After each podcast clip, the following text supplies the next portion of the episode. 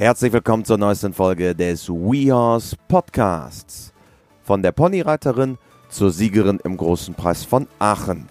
Um diese Erfolgsgeschichte geht es in dieser Woche, denn Springreiterin Janne Friederike Meyer-Zimmermann ist zu Gast. Wir sprechen über ihre ganz persönliche Entwicklung, das Management ihrer Pferde und warum für sie Vertrauen das A und O ist. Bevor es losgeht, möchte ich euch noch auf unser WeHorse Sponsoring Paket hinweisen. Viele kennen es sicherlich.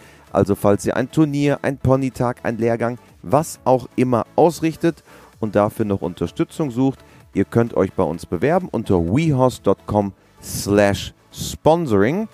Es gibt begrenzte Plätze und wir sind gerade dabei, das Jahr 2020 zu füllen und zu bestücken. Also bewerben, dabei sein, WeHorse Sponsoring Paket sichern. Ein neuer WeHorse Podcast. Ich freue mich ganz besonders, heute hier sein zu dürfen. Wir wollen über Springreiten reden mit Janne Friederike Meyer-Zimmermann. Hallo Janne. Hi. Schön, dass du bei uns bist. Wir befinden uns hier quasi vor den Toren Hamburgs auf eurer Anlage. Ja, ihr seid ja bei mir sozusagen. Genau. Wir befinden uns bei euch, genau. Genau. Auf dem Waterkanthof. Ja, genau. Wir haben, als wir die Anlage gekauft haben, hieß es noch Neuer Eichenhof. Und äh, an dem Tag, als wir es besichtigt haben, stand hier alles unter Wasser. Und so kam dann auch die erste Inspiration für den neuen Namen Hof Waterkant. Also wie die Jungfrau zum Kinde quasi. Ja, genau, so ähnlich war es. Ihr betreibt einen Springstall hier, du mit deinem Mann, Christoph Zimmermann. Was fasziniert dich am Springreiten? Was ist für dich das Besondere am Springreiten? Warum liebst du den Sport? Also grundsätzlich bin ich einfach erstmal äh, ein riesiger Pferdefan, habe als kleines Mädchen schon vom Reiten geträumt und äh, komme aus einer Züchterfamilie. Mein Vater ist begeisterter Pferdezüchter bis heute und damit fängt es an. Das Springreiten, das ist ja erst später entstanden. Ich bin mit meinem Pony Mücke durch den Wald galoppiert, äh, habe Ponyjachten geritten, bin äh, mit Mücke baden gegangen, habe äh, auf dem Schlitten gesessen. Also ich bin großer Pferde- und Pony-Fan. Und daraus hat sich dann nachher meine Liebe zum Springen rauskristallisiert. Und ich mag einfach dieses Gefühl, wenn, wenn das Pferd sich unter einem hebt und man so als Einheit anfängt zu fliegen. Das ist was, was mich schon als junges Mädchen begeistert hat. Aber du hast eben, wir haben eben schon so ein bisschen launig geplaudert, erzählt, dass ihr eigentlich als Familie gar keine Ahnung von Pferden hattet und dein Vater relativ spät angefangen hat zu züchten. Ja, genau. Also mein Vater hat mit 30 angefangen zu reiten und ähm, hat dann auch im Hamburger Yachtverein geritten, ist äh, Also ihr kommt ursprünglich aus Hamburg. Genau, wir sind, ich bin in Hamburg geboren und ähm, mein Vater hat dann irgendwann gesagt, so jetzt äh, ist Schluss mit ordentlichem Beruf, er möchte jetzt Pferdezüchter werden. Also Vollzeit. ja. Und ähm, dann sind wir in unser damaliges Ferienhaus gezogen, nach Nottfeld und ähm, haben Pferde gezüchtet und sehr erfolgreich. Also natürlich, äh, ja, war, war erstmal im Fokus überhaupt gute Zuchtstuten zu bekommen. Wir sind riesen Holsteiner Fans, haben dann aber über die Jahre uns immer weiter spezialisiert. Und später ist mein erstes Grand Prix-Pferd, Calistro, das Pferd, mit dem ich auch meine erste deutsche Meisterschaft gewinnen konnte, aus eigener Zucht gewesen. Also ein eigenes Zuchtprodukt von Anfang bis ganz oben. Genau, der ist bei uns geboren und ähm, ging mit mir die ersten Springpferdeprüfungen und ähm, ja, ging, wurde sechsjährig Landesmeister bei den Junioren und siebenjährig, das war ja auch noch sehr jung, bin ich mit ihm meine erste deutsche Meisterschaft geritten. Das war dann schon bei, im, im Herren, also im, im gehobenen Bereich, im Reiterbereich oder war es noch im Nachwuchsbereich dann? Das war im Nachwuchsbereich, allerdings bei den jungen Klar, Reitern. logisch. Also war schon DJM. Deutsche Jugendmeisterschaft, genau, war schon sehr anspruchsvoll. Aber äh, dadurch, dass ich ihn eben auch selber in diesen ganzen Aufbauprüfungen für junge Pferde geritten bin, kannten wir uns in- und auswendig und ist auch äh, bis heute mein Herzenspferd. Neben Mops natürlich, aber Callisto, La den wir... Lambrasco, ja, mit dem du die Lambrasco. großen Erfolge gefeiert hast. Genau. Aber ähm, ja, an Callisto hänge ich genauso. Der äh, heißt mittlerweile Opa und steht bei meinen Eltern auf der Weide mit unseren jungen Pferden zusammen. Und ähm, ja, Und, und wird das noch, noch gezüchtet bei deinem Vater? ja, wir züchten immer noch und ähm, haben auch, also ich kenne, es ist schön, wenn, wenn ich zu Hause bin und die Stuten angucke, dann kann ich genau sagen, wie die Urgroßmutter schon war. Also wir sind die Stuten früher auch alle selber geritten und haben dann immer mit denen Nachkommen, den Stuten, die uns besonders gut gefallen haben, weitergezüchtet. Und das ist jetzt schon über ein paar Generationen. Und dein Einstieg war dann über das Pony Mücke. Genau, mein Einstieg war über das Pony Mücke. Ähm, nach Mücke kam Waterman. Und äh, Endmaß Pony dann. ja, war Mücke war ein K-Pony und Waterman war ein M-Pony. Zum äh, Entsetzen bei uns im Reiterverein war Waterman ein Pony-Hengst. Aber ich fand's super. Meine Eltern fanden es zumindest mal okay und äh, ja, die Eltern der anderen Reitschüler, die hatten haben sich ein bisschen Sorge gemacht, aber Waterman war ganz brav und das ging alles ganz wunderbar. Mit dem bin ich meine ersten E- und A-Springen geritten. Und danach kam das Pony Jack in the Box. Und meine Eltern hatten gedacht, dass mit zwei Ponys auch wirklich mehr als genug getan wurde. Und dann habe ich aber eine Anzeige gefunden, Pony zur Verfügung zu stellen. Das war in der Pferd und Sport. In der, ah, hier in der, in der Schleswig-Holsteiner Verbandszeitung. Quasi. Genau, genau. Und ähm, dann habe ich meine Mutter gefragt, ob ich noch ein Pony haben könnte, wenn es nichts kostet. Und dann Da hat kann man natürlich gar nicht Nein sagen. Korrekt. Das ist ja logisch. Äh, Genau, genau. Und dann hat sie gesagt, ja, ja, kein Problem, wenn es nichts kostet. So, und ich glaube, sie hat aber in dem Moment auch gar nicht so wirklich drüber nachgedacht. Und dann habe ich ihr die Anzeige gezeigt. Dann hat sie gesagt, oh ja, ja, naja, gut. Und dann wollte sie, glaube ich, aber auch nicht so richtig anrufen. Dann habe ich gesagt, soll ich da mal anrufen? Ja, ja, ruf du da mal an. Naja, da war ich, ich, ich weiß nicht, zehn oder elf. Dann habe ich da angerufen. Und das Pony stand bei ähm, Dirk Schröder auf der Anlage in Lentförden. Großer Hengstzüchter hier in Schleswig-Holstein. Ja, ist ein ganz erfolgreicher Springreiter ja auch. Und dort äh, stand Jack in the Box bei ganz netten Irländern, die zurück nach Irland wollten. Und das Pony sollte aber nun nicht mit. Und sie haben jemanden gesucht, der ihn reitet. Und der gute Jack, der war aber ein bisschen speziell. Und äh, bei Dirk Schröder im Stall hatte er noch keinen Liebhaber gefunden sozusagen. Und dann kamst du. Und dann kam ich mit meiner Mama angefahren und habe Jack probiert und fand super. Ich konnte ihn nicht wirklich kontrollieren, aber er ist mit größtem Mut und Selbstverständnis mit mir über jede Höhe gesprungen. Ich glaube, ich bin damals meine ersten Eltsprünge mit ihm gesprungen und habe zu meiner Mama gesagt, der ist es. Das ist, das ist ein super Pony. Und ganz lustig ist, so habe ich auch meine Freundin Maike Eggerschitt kennengelernt, mit der ich bis heute befreundet bin. Die hat mich nämlich dort reiten gesehen und hat gesagt, Mensch, das muss ja eine Verrückte sein. Wer Das- sich das traut, Genau. die kann nicht so schlecht sein. Genau, die ist lustig, mit, mit der bleibe ich mal im Kontakt. Ja, und so kam ich zu meiner Freundin und zu Jack in the Box. Und als wir den Jack dann zu Hause hatten, hat meine Mutter gesagt, okay, aber ein bisschen Ordnung muss in das Paar dann doch rein. Und äh, hat bei Peter Luther angerufen, ob ich nicht mal zum Springtraining kommen könnte. Und dann sind wir, damals war, war das auch noch nicht die Strecke nicht ausgebaut, sind wir wirklich nach der Schule bestimmt anderthalb, zwei Stunden zu Peter Luther gefahren, um dann eben mit diesem Pony Springunterricht zu bekommen. Zur Schule gegangen bist du in Hamburg dann oder in Kappeln. in In Kappeln? Kappeln. Das ist, Auch in ja, Schleswig-Holstein, ne? Genau, genau. Und ähm, ja, mit Jack in the Box äh, habe ich dann Springunterricht bekommen und meine Hände wurden mir zusammengebunden, weil ich immer ein bisschen unruhig rumgefuchtelt hatte, weil ich ja nicht die letzte Kontrolle hatte. Aber äh, das sind Situationen, über die ich heute lachen muss. Peter hat mich unheimlich weitergebracht, hat immer an mir gearbeitet, hat gesagt, dein Pony ist super, du musst nur lernen, das alles in geordnete Bahnen zu bringen. Und ein Jahr später bin ich mit Jack in the Box meine erste deutsche Meisterschaft geritten. Da war ich zwölf. Das weiß ich noch, als ob es gestern war, weil die in der Fett und Sport war danach ein Bild von Jack über einem riesigen Ochser mit mir, kleinen Mädchen mit einer riesigen Kappe und Gummistiefel. Und äh, da drunter stand, äh, das Pony Jack in the Box war, ich glaube, es war damals in, in Berlin, Dalgo, war in aller Munde. Äh, achter Platz für Janne Friederike Meyer. Und ja, Jack ist mit mir durch den Parcours gesaust, hat mich äh, über Wassergraben, Dreifache, über alles Mögliche getragen und war jahrelang ein großartiger Partner für mich. Und dann bist du aus dem Ponysport dann auch den logischen nächsten Schritt gegangen aufs Großpferd. Genau, da habe ich natürlich gedacht, Mensch, das war ja Wahnsinn.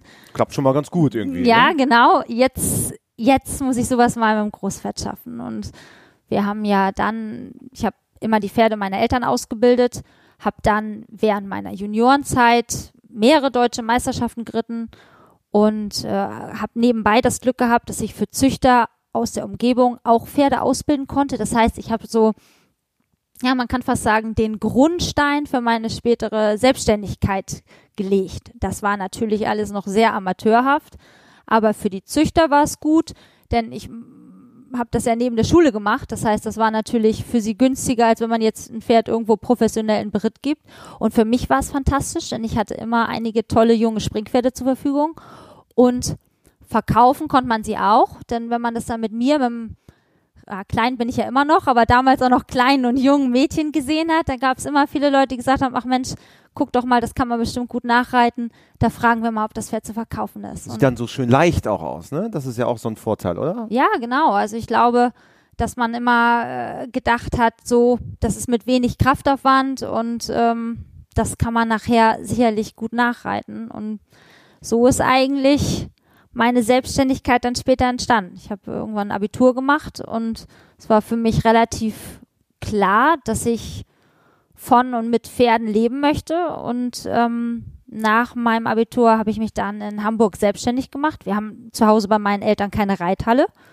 Wir haben auch eigentlich damals nicht richtig einen angelegten Springplatz gehabt. Wir hatten eine riesige Koppel, die äh, ein glückliches Gefälle hatte, auf das wir dann einen, einen großen Sandplatz gemacht haben.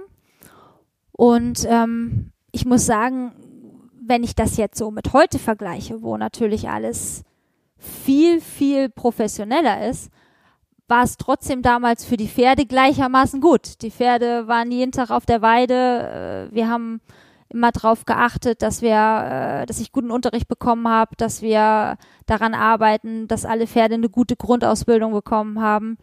Und nur weil man damals keine Halle hatte oder keine Führanlage oder kein Laufband, all diese Sachen, die, die man heute ähm, immer so als selbstverständlich ansieht, Trotzdem war der Spaß am Springen und die Freude und auch der Erfolg mit den Pferden derselbe.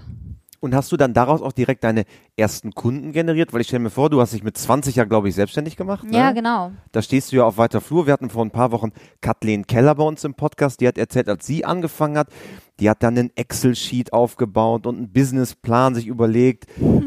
Das war bei dir anders, nehme ich an. Du hast losgelegt mit den Leuten, die du so hattest. Ja, genau. Eigentlich war es so, dass das Problem ja immer ohne Halle war im Winter. Äh, dann wurde es ja früher dunkel und dann hat es auch mal geregnet und geschneit und ich sag mal so, ein, zwei Pferde im strömenden Regen reiten ist auch kein Problem. Aber ähm, fünf, sechs war dann schon sportlich ja, und dann sind wir mit mit dem Spaß Anhänger. Ja, genau. Und dann sind wir mit dem Anhänger rübergefahren nach Güderoth und sind dort in der Halle geritten aber es war schon schwierig und, und so kann man natürlich auch nicht, wenn man jetzt mal ein bisschen an Unterricht geben denkt oder auch, dass Leute vielleicht ein Pferd probieren möchten, das ist natürlich schon schwierig, wenn die dann äh, aus Schleswig-Holstein kommen und, und, und bis nach Nordfeld fahren müssen und äh, um dann, ich sag mal, um 17 Uhr im Dunkeln zu reiten, das ist schwierig. Das heißt, wir haben gesagt, okay, für den Winter müssen wir jetzt irgendwie eine andere Situation schaffen und dann habe ich Boxen gepachtet in Kleinflottbeck und eigentlich war gedacht, dass ich erstmal den Winter über da bleibe.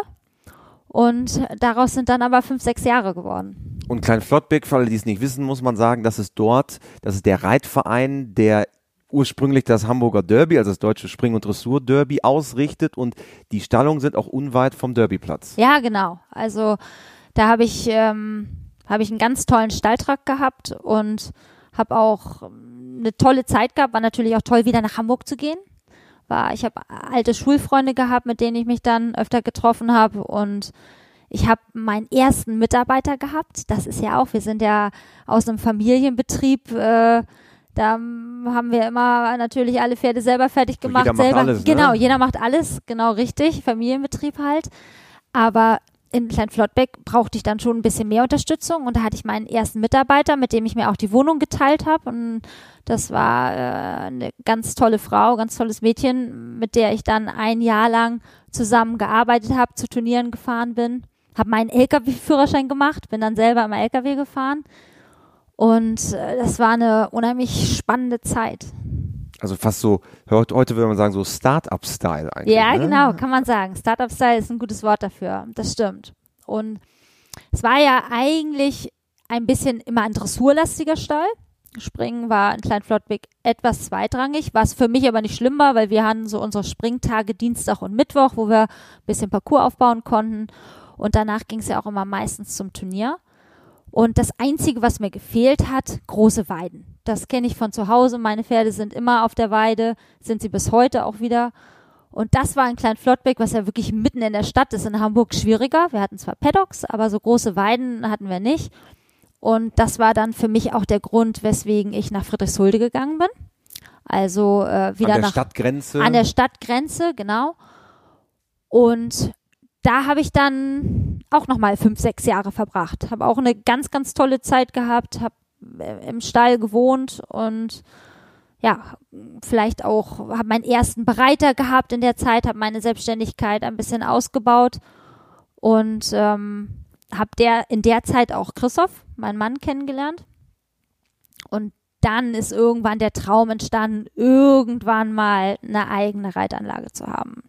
Ein, ein Zuhause, wo wir eben ja ein Zuhause für uns als auch für die Pferde haben.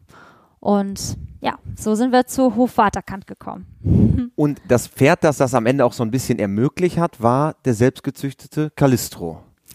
Also Calistro war auf jeden Fall das Pferd, was mir gezeigt hat, dass man mit einem selbst ausgebildeten Pferd Nationenpreise, große Preise reiten kann. Zwar ein ganz besonderes Pferd, ist ein ganz besonderes Pferd.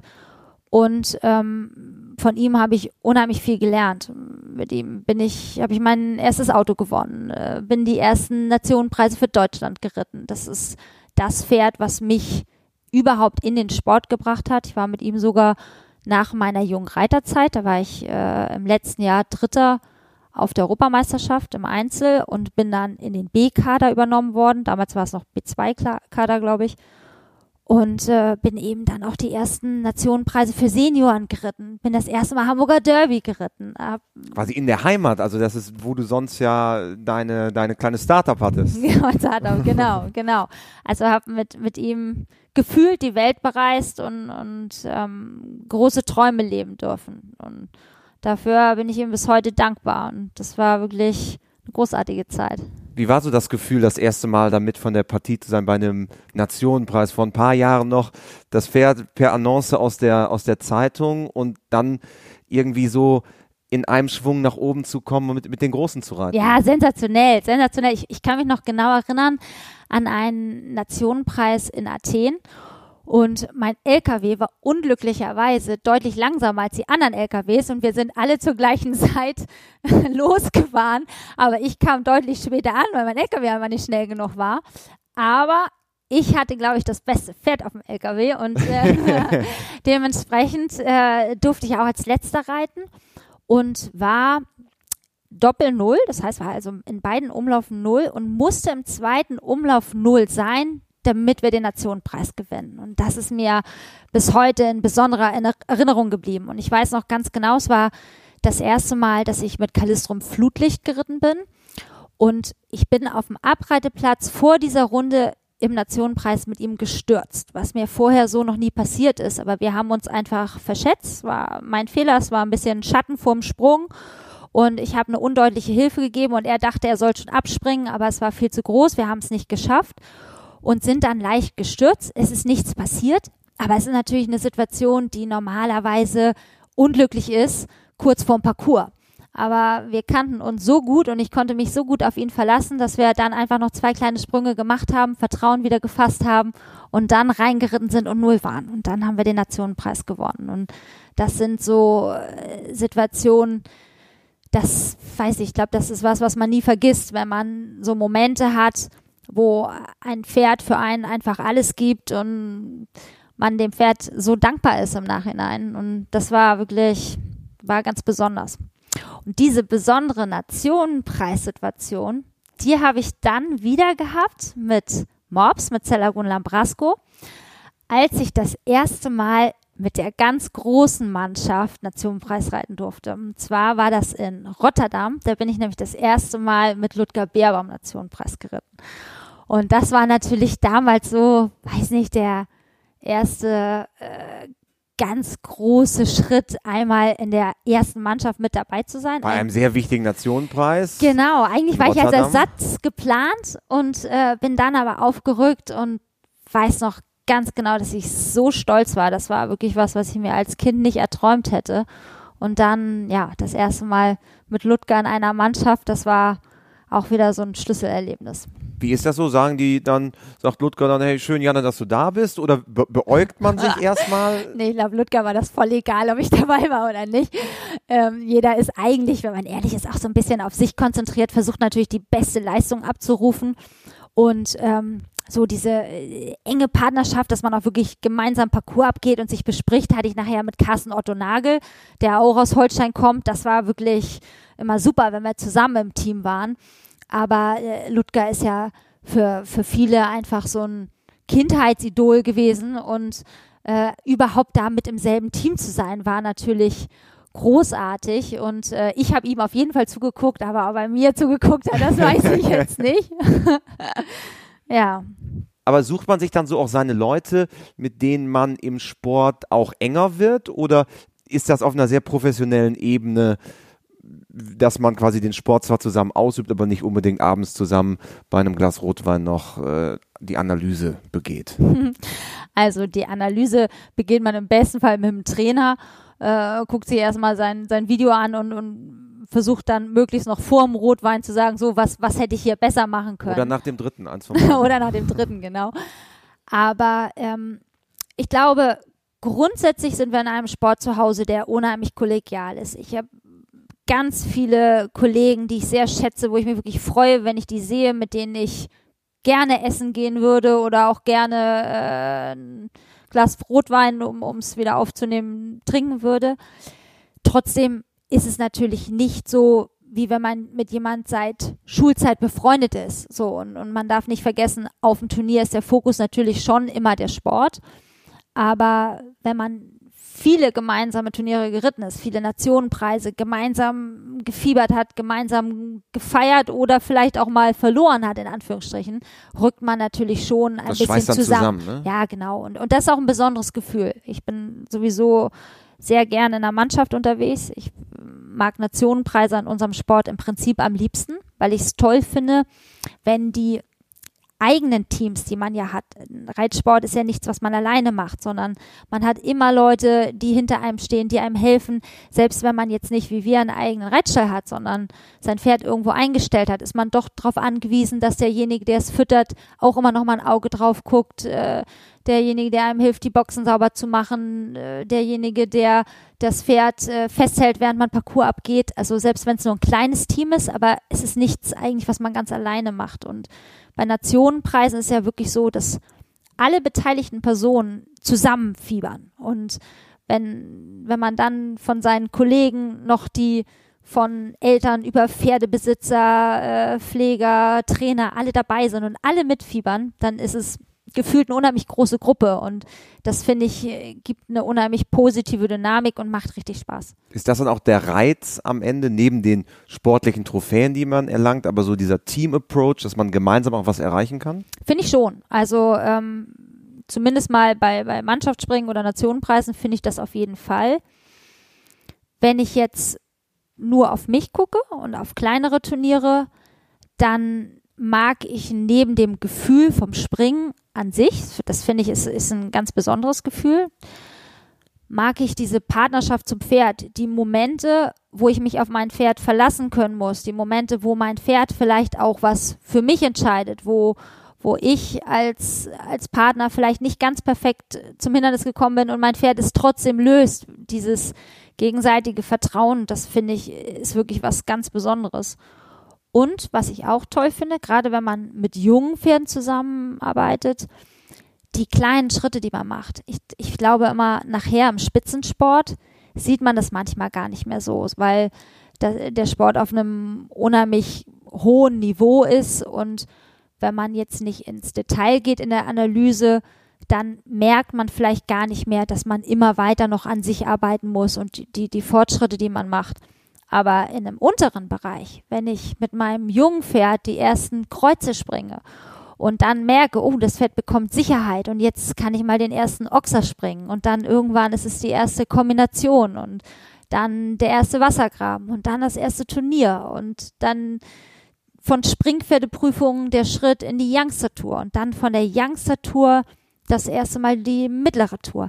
Das sind immer so kleine Meilensteine, kleine Ziele, die man sich setzen kann und die unheimlich viel Freude bereiten ist das auch so ein bisschen das Puzzle, was man dadurch zusammensetzt, dass man immer so diese kleinen Entwicklungsschritte macht und dann auch merkt, okay, wird es vielleicht etwas für die größere Karriere oder vielleicht doch endet der Weg irgendwann? Ist es so dieses Zusammensetzen des Mosaiks? Ja, kann man so sagen. Also das ist auf jeden Fall das, was mich ähm, mit Begeisterung in den, Touch, in den Tag starten lässt, dass ich jeden Tag aufs Neue gucke, dass ich mit meinem Pferd, was ich reite, ein bisschen besser werde, einen kleinen, kleinen Schritt in die richtige Richtung macht. Das kann theoretisch auch eine Lektion sein. Es kann ein fliegender Wechsel sein, der mir noch nicht so gut gelungen ist und den ich jetzt hin, besser hinbekommen möchte.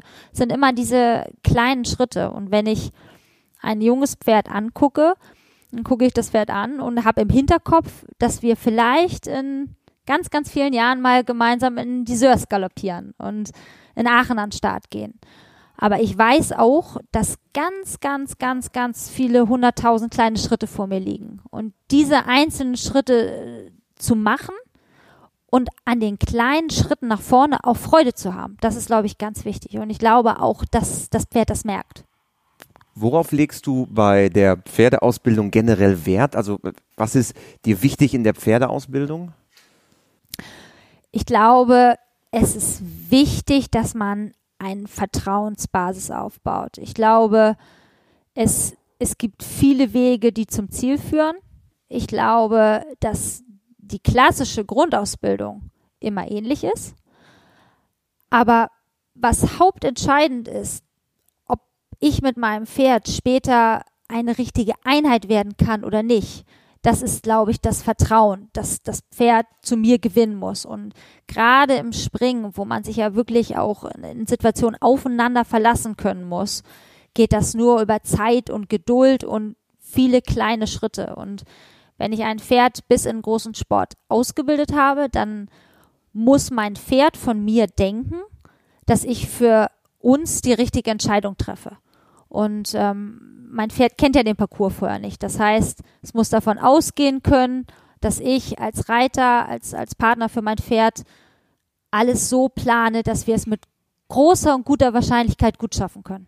Also steht das Vertrauen eher im Vordergrund, als jetzt zu sagen, wir wollen per se über 1,55 Meter jetzt springen, sondern das Vertrauen muss erst da sein und dann entwickelt sich der Rest daraus. Genau, ich kann ja beim Jungpferd noch gar nicht genau sagen, wie, wie weit kommen wir. Ich kann nicht sagen, ob das Pferd äh, vielleicht ein ganz tolles Pferd für äh, L und M Stilspringen ist oder ob das Pferd es sogar in den internationalen Sport schafft. Das vielleicht ist es ein Pferd, was sogar äh, den Hamburger Derby Parcours gehen möchte. Das das kann ich nicht sagen. Das entwickelt sich erst in der Ausbildung und natürlich kann ich mein Pferd behutsam dahin führen, aber am Ende äh, werde ich kein Pferd dazu zwingen können, äh, Dinge zu tun, die es nicht auch tun möchte. Und ich glaube, mit diesem Wissen ist es ganz wichtig, dass ich eben kleine Schritte mache und immer wieder überprüfe, habe ich das Vertrauen vom Pferd? Und ich glaube, gerade in der heutigen Zucht, selbst wenn ich ein, eine, ein Ausbildungsziel im Hinterkopf habe, sind die Pferde doch so individuell, so blütig, äh, zum Teil extrem sensibel, dass ich nicht sagen kann, okay, für jedes Pferd ist der Weg gleich. Das eine Pferd ist vielleicht äh, immer ein bisschen spannig, wenn ich sattel. Was mache ich? Ich, ich kann es ja vorher ein paar Runden entweder aufs Paddock stellen oder an der Longe laufen lassen, damit es sich erstmal ohne Reitergewicht bewegen kann. Es sind ja viele Kleinigkeiten. Ein Pferd geht lieber gebisslos als mit Gebiss. Ein anderes Pferd äh, hat im Parcours lieber den Kopf oben und, und guckt selber mit zum Sprung. Und noch wieder ein anderes Pferd braucht für sein Wohlempfinden ganz viel Ausgleichsarbeit, muss viel ausgeritten werden, muss auf der Rennbahn erstmal richtig galoppieren. Und das sind alles so Sachen, die man sich, glaube ich, wirklich individuell in der Partnerschaft erarbeiten muss. Und ähm, dementsprechend ist der Kopf des Pferdes das Entscheidende. Und, und da denke ich, ist das Vertrauen das Wichtigste, was ich mir als Reiter erstmal erarbeiten muss. Was ich ja sehr interessant fand, du warst auch eine Zeit bei Monty Roberts in den Vereinigten Staaten. Ja, das stimmt. Ähm, zwei Wochen sogar. Ich habe Join abgelernt und das war, äh, war für mich eine ganz tolle Erfahrung. Es waren, muss ich sagen, auch einige Dinge dabei, die, glaube ich, so äh, für den ein oder anderen Züchter selbstverständlich sind, die aber ähm, für Leute aus der Stadt, die vielleicht äh, in ihrer Kindheit nie was mit Pferden zu tun hatten, äh, total neuartig waren und busseweise sind Amerikaner äh, hingefahren und haben eben gelernt, wie sie ihr Pferd einfangen, äh, aufhalftern, anreiten. Und ähm, ja, ich konnte für mich auch einiges mitnehmen. Und auch da ging es eben wirklich darum, erstmal das Vertrauen zu erzeugen, bis äh, das Pferd, was ja zum Teil noch nicht mal angeritten ist, mich als Partner akzeptiert. Und das war unheimlich spannend. Also wendest du einiges davon, jetzt einige Auszüge, die du da so gesehen hast und erlernt hast, durchaus heute auch noch an, wo du dich daran erinnerst, okay, Vertrauen, das ist das Basic-Fundament, was wir erstmal brauchen und dann entwickeln wir uns weiter.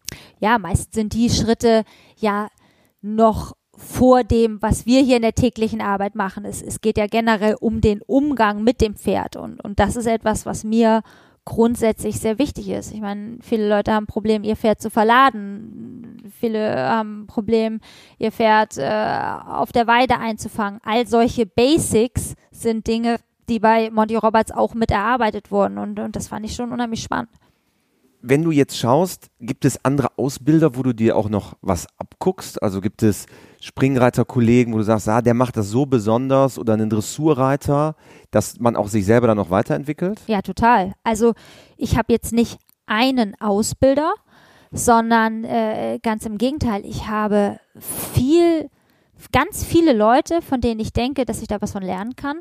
Und gerade mit meinen unterschiedlichen Pferden, das ist, glaube ich, auch meine Stärke, dass ich eigentlich mein Leben lang immer versucht habe, mich auf meine Pferde einzustellen. Gerade da hole ich mir für einen bestimmten Typ Pferd Hilfe und sage, Mensch, guck doch mal, ich habe dieses Pferd und äh, ich zeige dir jetzt mal, wie ich das Pferd im Parcours reite oder wie ich es zu Hause reite. Hast du nicht noch eine Idee für mich, was ich besser machen könnte, gerade auf das Pferd bezogen? Weil das ist, glaube ich, auch äh, ganz wichtig für die Leute, die eben ein Pferd haben, dass man individuell guckt, was kann mich mit meinem Pferd nach vorne bringen, was kann uns helfen, damit ich mein Pferd eben noch besser verstehe. Und ich hinterfrage mich jeden Tag mit jedem meiner Pferde. Überlege immer, was kann ich machen, damit wir als Einheit noch ein bisschen besser werden. Und ihr bringt, bringt ja auch neuartige Methoden mit ein. Ihr baut zum Beispiel gerade hier auf eurer Anlage eine Salzkammer. Ja, das stimmt. Darf man das schon sagen? Ja, das darf man sagen. Ähm, das ist natürlich jetzt gerade so ein gesundheitlicher Aspekt. Ich denke, gerade für Pferde, die Atemwegsprobleme haben, kann eine Allergie sein, kann eine Erkältung sein. Da können wir damit unheimlich viel unterstützen. Und ähm, was wir auch machen, dass wir, wenn das Pferd eben die Salz mit Salz angereicherte sauerstoffhaltige Luft einatmet, dass wir dann versuchen, ähm, gleichzeitig noch ein bisschen Lichttherapie zu machen. Und äh, wir wollen auch noch Musik einbauen. Auch das noch Musik? Ja, ja, genau. Und zwar nicht, weil ich denke, dass, dass das grundsätzlich die Ausbildung verändert. Das wäre natürlich äh, äh, naiv zu glauben. Aber ich glaube einfach, dass der Wohlfühlfaktor, den ich dem Pferd geben kann, während es eben in der Box aus Therapiegründen ist, höher ist, wenn ich ein bisschen Beschäftigung habe. Und das wollen wir ausprobieren. Oder Aber ihr legt euch selber auch mal da rein. Kann auch so, passieren, so, kann auch passieren. Nach. Ja, genau. Das kann auch passieren. Aber ähm, ja, wie gut oder schlecht das wird, das äh, erzähle ich dann beim nächsten Mal. Genau. Bin ich sehr gespannt. Aber ist ja auch ein, ein Ansatz, der jetzt nicht alltäglich ist. Oder gibt es diese Salzkammern häufiger? Also ich persönlich habe jetzt davon noch nicht gehört.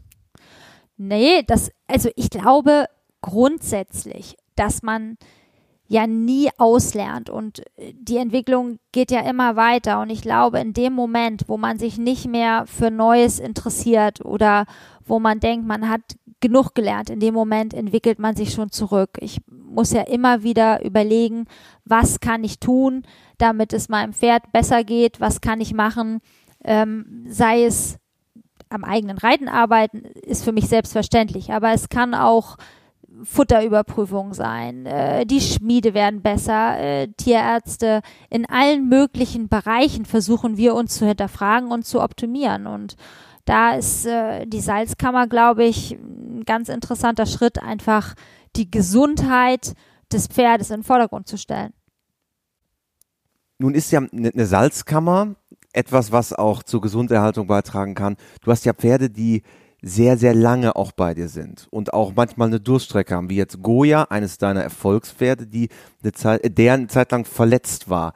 Ist das für dich auch wichtig, da zu sorgen, dass die Pferde optimal versorgt werden, sich rehabilitieren können, die Zellen wieder aufladen können? Ja, auf jeden Fall. Bei Goya war äh, das Hauptproblem überhaupt erstmal rauszufinden, was hat das Pferd. Das ist natürlich auch in der heutigen Zeit haben wir natürlich äh, viel mehr Möglichkeiten der Diagnostik, aber äh, das war nicht so eine ganz klassische Lahmheit, sondern ähm, hatte einfach so einen Landeschmerz, äh, eine Entzündung im Knochen die wir so nicht sofort rausfinden konnten.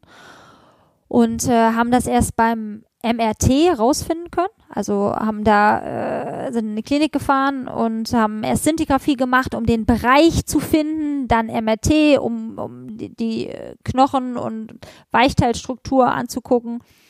Und ähm, dann haben wir gesagt, okay, er braucht eine längere Pause. Haben ihn dann ganz behutsam wieder antrainiert. Und äh, dadurch dass Pferde nicht sprechen können, ist es ja immer gar nicht so ganz leicht rauszufinden, was hat mein Pferd wirklich. Und da haben wir unheimlich suchen müssen, haben es aber zum Glück rausgefunden und jetzt, toi toi toi, ist er wieder richtig fit. Ähm, wir haben uns aber auch viel Zeit genommen beim Antrainieren. Ich habe ihn mit nach Oliva genommen, bin äh, am Strand geritten, wir haben Aquatraining gemacht. Das ist auch so ein Punkt, wenn wir jetzt von entweder Gesunderhaltung des Pferdes oder einfach auch Konditionsaufbautraining reden, äh, halte ich viel von. Und natürlich ist es noch schöner, wenn man jetzt mit dem Pferd durchs Wasser am Strand reitet, als wenn man jetzt so einen Aquatrainer zu Hause hat. Das äh, allein das Gefühl fürs Pferd eben durchs Wasser schreiten zu können, das Salzwasser ist natürlich super. Ist das dann auch ein Ziel von dir, mit diesem Vertrauen, über das wir eben gesprochen haben, mit einem Pferd möglichst lange im Sport zu sein es gibt ja auch Berufskollegen, die sagen, okay, wir bringen ein Pferd in den gehobenen Sport und dann sagen wir, okay, irgendwie müssen wir das Ganze auch finanzieren, dann wird das Pferd verkauft. Wenn man jetzt Mops, also Lambrasco ansieht, ihr habt ja die gesamte sportliche Laufbahn auch durchlebt äh, auf der großen Bühne. Ist das dann schon der Anspruch? Das ist natürlich unterschiedlich. Also wenn ich mir das jetzt für mich selber aussuchen kann, ähm, ganz klar, es ist natürlich immer ein Traum, mit seinem Pferd gemeinsam alt zu werden und das Pferd später auf der eigenen Koppel zu haben. Mitunter habe ich ja auch Pferde von Züchtern, die genauso wie wir auch davon leben, ihre Pferde zu verkaufen, oder aber auch Pferdebesitzer, wo ich froh und dankbar bin, wenn mir jemand sagt, pass auf, ich stelle dir mein Pferd für ein paar Jahre zur Verfügung und äh, du kannst das Pferd reiten und, und behandle es wie dein eigenes, aber irgendwann steht es auch zum Verkauf. Und wenn ich so eine Absprache habe, dann ist es für mich auch selbstverständlich, dass das Pferd eben irgendwann verkauft wird. Das gehört dazu. Aber auch dann ist es natürlich so, dass man sich besonders freut, wenn man das Pferd dann wiederum in Hände vermitteln kann, mit dem ja man sich auch noch ein bisschen mitfreuen kann. Wir haben einige tolle Kunden, die Pferde von uns bekommen haben, die jetzt auch im Sport gehen, manchmal im ganz großen Sport, manchmal auch im Amateursport.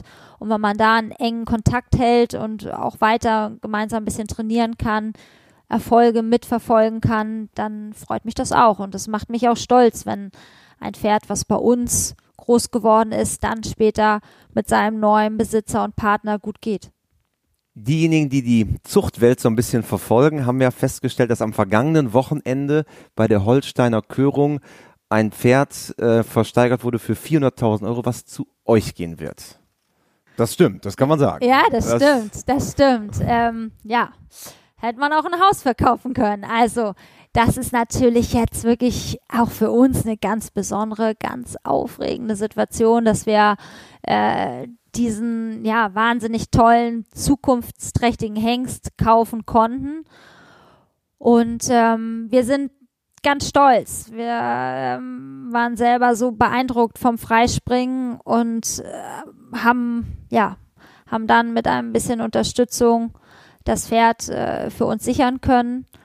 Trotzdem muss man ganz klar sagen, es ist ja auch erst ein zweijähriges Pferd und auch er, wenn er jetzt äh, Cinchero in Neumünster als Superstar gehandelt wurde, soll äh, ganz in Ruhe groß werden. Wir freuen uns, wenn er einige gute Stuten bekommt, aber äh, wir sehen uns da jetzt nicht im Erfolgszwang, dass er gleich als Jungs da äh, irgendwelche großen Leistungen abliefern muss. Ganz im Gegenteil. Wir werden jetzt erstmal ganz spielerisch gemeinsam anfangen, äh, ihn irgendwann in Ruhe anreiten und dann genau so, wie wir es mit jedem anderen Pferd auch machen würden, einen langen Weg mhm. gehen. Aber wir sind natürlich sehr aufgeregt und ja, freuen uns drauf. Ist für euch auch was komplett Neues eigentlich, ne? So, so einen Weg zu gehen mit so einem Pferd. Ich glaube, Reservesieger in äh, Neumünster gewesen. Ja, genau. Wie, wie konkret sieht der Weg jetzt aus?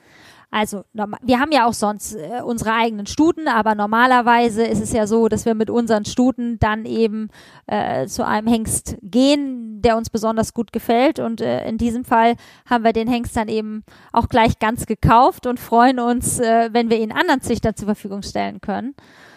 Ähm, jetzt wird es erstmal so sein, dass er unabhängig von seinen Vererberqualitäten ganz normal angeritten wird und ja, ganz äh, steht noch bei seinem Züchter Manfred von Alvern. Das heißt, wir haben ihn noch nicht mal abgeholt, sondern er kommt erst nächste Woche zu uns und äh, wird sich dann hier erstmal einleben. Dann werden wir ihn in Ruhe anreiten.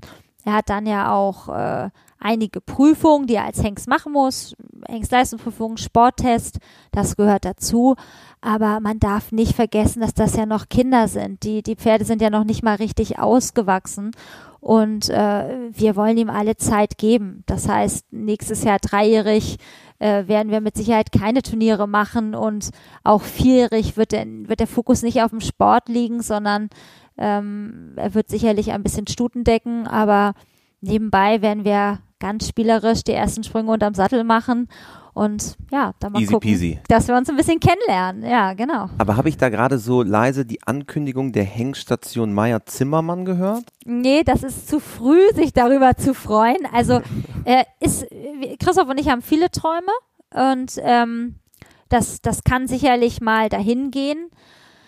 Aber eins muss man auch sagen, wir, wir wollen uns ja auch noch auf den Sport konzentrieren und, und äh, ja, wir sind auch viel auf Turnieren unterwegs und äh, ich nebenbei haben wir noch Kunden zu betreuen und äh, ich mache Unterricht, was mir auch viel Freude macht.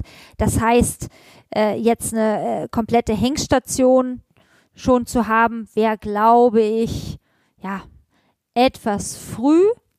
Langfristig können wir uns das vorstellen. Äh, kurzfristig denke ich, dass man vielleicht eher eine Kooperation mit anderen Hengstationen hat, was ich sowieso als gute Symbiose sehe. Denn ich denke, äh, kaum eine Hengstation ist in der Lage, alles abzudecken. Und wenn man da Partner hat, wo man einen eben besonders talentierten jungen Hengst aufstellen kann, äh, kann das gerade für die Züchter eine Win-Win-Situation sein. Sehr gut. Und ist denn auch äh, dann der Plan für so ein Pferd, diese Jungpferdetour zu gehen? Es ist ja häufig auch in der Kritik die, wenn Pferde schon sechs- und siebenjährig große Parcours gehen, beispielsweise bei den Weltmeisterschaften der jungen Pferde, ist sowas dann für dich ein Baustein in dieser Sache oder sagst du, nein, wir gucken behutsam auf die Entwicklung des Pferdes und schauen, wie er auch dann ready für sowas ist? Ja, ich glaube, dass man das immer individuell entscheiden muss. Also ich selber bin jetzt noch nie eine Weltmeisterschaft für junge Pferde geritten. Äh, nicht, weil ich schlimm finde, aber unsere Pferde sind meistens so langsam an großen Sport rangeführt, dass wir in dem Alter noch gar nicht so weit, so weit sind. Also als Beispiel, wenn ich jetzt ein Pferd äh, aus der Zucht meiner Eltern habe, ähm, haben wir sie vierjährig oft auch den Sommer noch draußen auf der Wiese. Unsere Stuten haben oft erst ein Fohlen. Das heißt, sie gehen fünfjährig erst die ersten Turniere. Wir machen einen relativ spielerischen Anfang aber wir haben da auch überhaupt keine kurzfristigen Vermarktungsambitionen. Das also peu à peu, behutsam genau. den Weg. Für uns ist es wichtig, dass wir das Pferd langsam aufbauen und eben die Chance haben, das Pferd lange fit zu halten. Und ich glaube, ähm, ja, dass man da gucken muss, dass man nicht zu früh zu viel macht. Gerade bei Hengsten ist natürlich so, dass, dass viele einfach auch ein bisschen unter Erfolgsdruck stehen und, und das Gefühl haben, dass sie in kurzer Zeit was beweisen müssen. Das haben wir nicht. Das ist natürlich ein sehr subjektives Empfinden. Wir finden jetzt am Beispiel dieses Hengstes, dass er alles gezeigt hat für mich ist es klar, dass es ein ganz besonderes Pferd ist mit besonders viel Potenzial. Das muss er mir jetzt in den nächsten zwei, drei Jahren nicht nochmal beweisen. Ich glaube daran und sehe es jetzt als meine Aufgabe, das Pferd behutsam dahin zu bringen, dass er siebenjährig äh, eine Youngster-Tour auf dem Hamburger Derby gehen kann. Das glaube ich schon, dass, äh, dass man sowas als Ziel haben sollte. Denn wenn man keine Ziele hat, dann äh, kann man auch keine kleinen Schritte machen, wo man sich selber überprüft, ob man im Soll ist. Aber diese Ziele müssen nicht sein, dass man jetzt auf irgendwelchen Jungpferdeturnieren besondere Leistung erzielt. Das sehe ich mehr so wie äh, Grundschule. Also die, die langsamen Schritte und quasi aufs Pferd schauen, wohin die Reise geht. Genau, genau. Und da, für uns ist es immer so ein bisschen so, der der ganze Ausbildungsweg eines Pferdes, das kann man sich ein bisschen so sehen, wie wenn man selber zur Schule geht. In, es geht natürlich darum, was zu lernen und, und sicherlich auch mal eine Überprüfung zu haben. Aber der Spaß muss vorne anstehen. Und ich glaube, bis das Pferd dann wirklich äh, sozusagen in, in einen Beruf kommt, wenn ich jetzt mal sage, ein Pferd äh, hat äh, ist Springpferd und, und hat das als Berufung, dann muss die Ausbildung dahin total spielerisch erfolgen und ich muss schaffen, dass mein Pferd Freude daran hat, zu, mit mir zu springen. Und das ist entscheidend. Und ich darf auf keinen Fall zu früh falsche Leistungen abfordern, weil das äh, eigentlich eine, ja, eine nebensächliche Rolle spielt. Wichtig ist, dass ich Step by Step mir das Vertrauen erarbeite und auf dem richtigen Weg bin. In Vorbereitung äh, auf dieses Gespräch habe ich festgestellt, liebe Janne, dass du einen Tiefseetauchschein und eine Privatpilotenlizenz hast. Stimmt das? Ja, stimmt. Wie kam es dazu? Ähm, ich habe mit 16 Segelflugschein gemacht und habe schon als ganz kleines Mädchen vom Fliegen geträumt. Ich habe äh, vielleicht auch so eine Parallele zum Springreiten. Also ich habe immer schon dieses besondere äh, Gefühl gemocht und ja, fliegen. Das war schon besonders mit 16. Also. Ja, das stimmt. Da habe ich mit Segelfliegen angefangen und beim Segelfliegen ist aber das Problem, das ist eigentlich auch ein Mannschaftssport und ich habe ja im Reiten schon meinen Mannschaftssport gefunden. Also ich kann nicht noch meine Wochenenden in der Segelflugschule verbringen und, und äh, habe dann gesagt, nee, also da muss ich irgendwie unabhängig sein. Und Deswegen dann, tauch, bist, tauchst du quasi ab. Nein, das kam dann erst später. Ich habe dann eine Privatpilotenlizenz gemacht und ähm, fliege gelegentlich äh, mit einer Cessna über die eigene Anlage, wobei ich sagen muss, das habe ich jetzt auch schon wieder länger nicht gemacht. Also es ist äh, tatsächlich so, dass ich eigentlich, wenn ich ehrlich bin, zu wenig Zeit zum Fliegen habe. Aber trotzdem ist es ein schönes Gefühl zu wissen, dass ich theoretisch auch mal über den Dingen fliegen und stehen könnte und dementsprechend ähm, ja, habe ich äh, mir diesen Traum damals erfüllt und mit dem Tauchen weiß ich auch nicht so genau. Ich habe das Gefühl, ich muss einfach auch mal gucken, was unter Wasser so los ist und ich will, ich will nicht sagen, dass ich ein Scheiniger bin, aber irgendwie hat mich das dann äh, fasziniert. Als ich das erste Mal getaucht bin, habe ich gedacht, na, jetzt muss ich noch mal tiefer und dann habe ich eben Tiefseetauchschein gemacht. Wie tief ist dann Tiefsee? Also 30 Meter ist glaube ich so Standard, ne? Genau, also du kannst 30, 40 Meter tiefer äh, taucht man eigentlich nicht und, und ich sowieso schon mal gar nicht. Also kein Apnoe.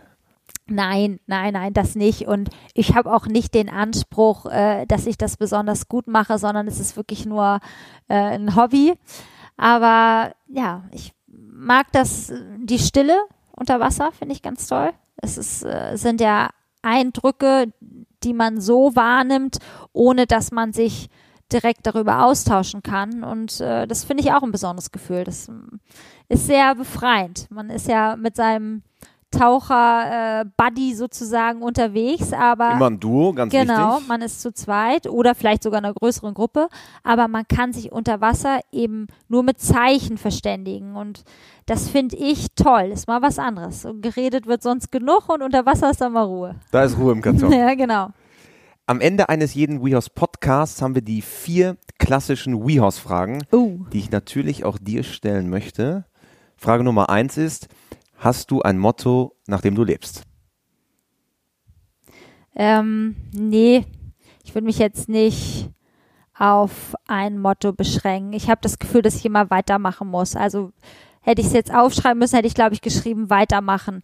Aber ich kann nicht sagen, dass ich ein Lebensmotto habe. Ähm, ich habe festgestellt, dass man nie fertig ist. Daran habe ich mich mittlerweile gewöhnt. Eine Zeit lang habe ich gedacht, Mensch, wann, wann bin ich eigentlich mal fertig? Aber ich habe festgestellt, man ist nie fertig. Und ich glaube, dass das auch etwas ist, was mein Leben beschreibt. Es ist kein Motto, aber ähm, es geht immer weiter und äh, oft auch in hoher Geschwindigkeit. Und das ist etwas, was ich mag. Ich mag Oder- keinen Stillstand. Hohe Höhen und tiefe Tiefen. Ja, genau. Ich lebe in Extremen scheinbar. Okay. Dann Frage Nummer zwei. Gibt es einen Menschen, der dich vielleicht auch im Hinblick auf die Pferde besonders geprägt hat?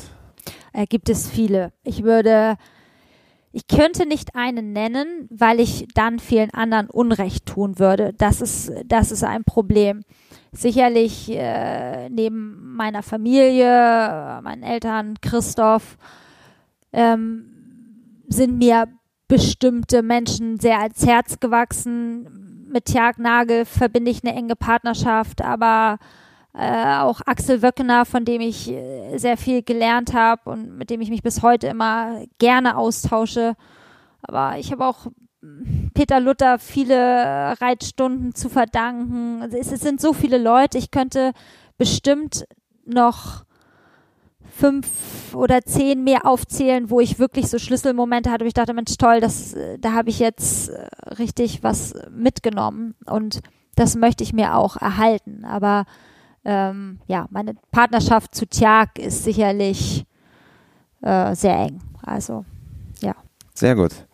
Dann Frage Nummer drei. Wenn du Reitern oder Pferdemenschen auf dieser Welt eine Sache im Umgang mit ihren Pferden auf den Weg geben könntest, was wäre es?